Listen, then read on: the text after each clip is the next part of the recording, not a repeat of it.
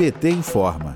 Lula critica os constantes ataques que Jair Bolsonaro vem fazendo ao sistema eleitoral brasileiro, tendo chegado ao ponto de afirmar que as eleições de 2018 foram fraudadas para que ele não vencesse já no primeiro turno. O posicionamento do ex-presidente Lula foi durante a entrevista à Telesur, na noite desta quarta, 23 de junho. Lula diz que o atual presidente só busca justificar a futura derrota em 2022. Ele prossegue dizendo que Bolsonaro corre o risco de ficar inelegível caso insista em espalhar fake news sobre as eleições. As ações de Bolsonaro em tentar seguir a estratégia de Donald Trump já entrou no radar de magistrados que percebem na postura do atual presidente uma ameaça à democracia brasileira. O corregedor-geral da Justiça Eleitoral, ministro Luiz Felipe Salomão, deu 15 dias para que Bolsonaro apresente as provas que disse ter sobre a suposta fraude no sistema eletrônico de votação em 2018. O presidente do Tribunal Superior Eleitoral, Luiz Roberto Barroso, fala das consequências que podem surgir com a retomada do voto impresso. Vamos ouvir. O voto impresso vai potencializar o discurso de fraude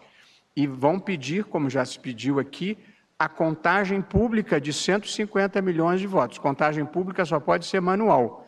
Portanto, nós vamos entrar num túnel do tempo e voltar à época das fraudes em que as pessoas comiam voto, as urnas desapareciam, apareciam votos novos.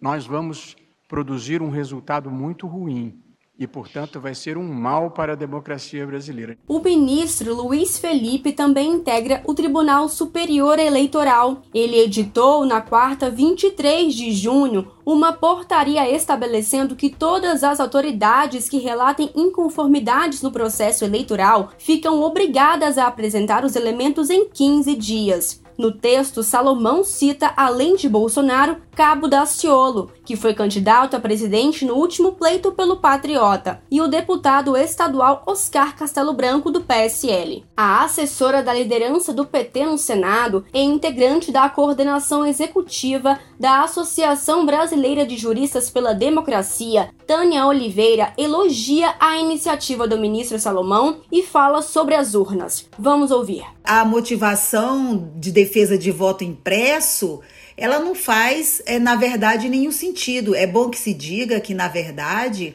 é, os, os partidos políticos eles podem perfeitamente auditar os votos hoje no atual sistema, né? É, não existe nenhum impedimento de que os votos hoje sejam auditados, né? As auditorias digitais elas não exigem ele, é, relatório impresso para sua execução. Né? Tem um procedimento de auditagem do sistema eleitoral que permite que os técnicos credenciados pela legendas possam verificar a lisura. De Brasília, Thaisa Victória para a Rádio PT.